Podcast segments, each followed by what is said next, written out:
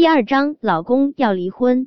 五年后，海城机场，叶唯一手牵着叶小宝，一手牵着叶小贝往机场外面走去。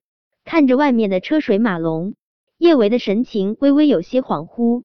五年了，他又回来了。五年前，他拿了一百万后，跟一个陌生男人登记结婚。说来，他这场婚姻也真是够荒唐的。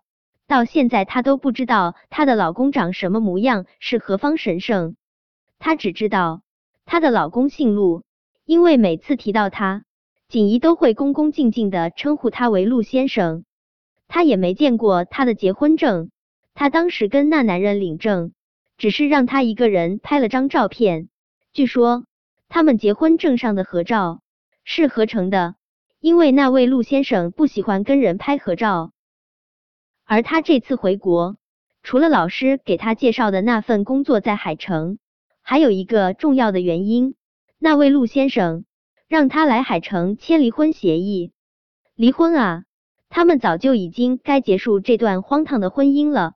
他其实挺感激那位陆先生的，当年他给他的那一百万，简直就是雪中送炭。而且这五年，他对他没有任何限制。他一个人跑去国外求学生子，他都没有管。这一百万就跟白捡来似的。离婚那天，他一定要跟那位陆先生说一声谢谢。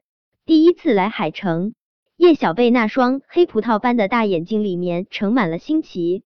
他冲着叶小宝挤了挤眼睛：“哥，我有种预感，我们很快就会见到我们爹地。”嗯，我已经锁定目标了。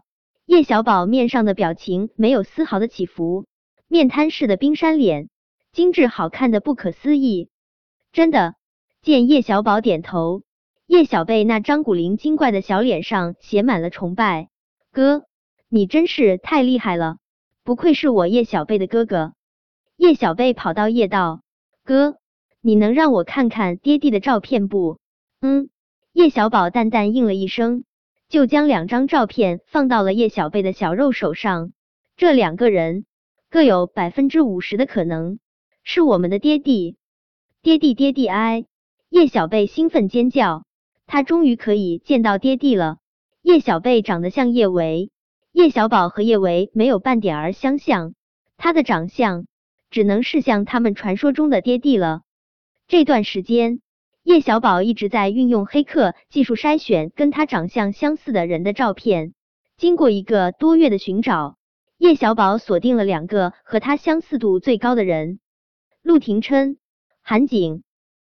陆廷琛是韩景的亲舅舅，这两个人中一定有一个是他们的爹地。只要想办法跟他们做亲子鉴定，他就能确定自己的爹地是谁了。叶维太过沉浸在自己的思绪中，并没有注意到这两小只在讨论些什么。直到在机场外面听到一道歇斯底里的尖叫声，叶维才回过神来：“妈妈，你怎么了？快来人！救命！救救我妈！”听到这道熟悉到不能再熟悉的声音，叶维身子一僵，随即不由自主的转过脸往叶安好的方向看去，躺在地上的。是叶安好的母亲沈优，沈优嘴唇发紫，胸前看不到起伏，显然情况很不好。叶维知道沈优有很严重的心脏病，他这应该是心脏病发作引发的休克。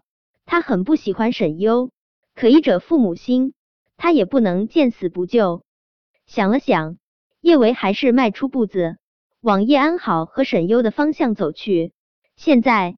他必须要给沈优做紧急心脏复苏，否则等不到救护车过来，沈优就得一命呜呼。让开下，叶维推开挡在前面的人，就冲到了沈优面前。他把身子俯下去，用力按压沈优的心脏。叶维，叶安好也认出了叶维。叶维，你要干什么？你放开我妈！说着，叶安好手上用力。一巴掌就狠狠往叶伟脸上甩去，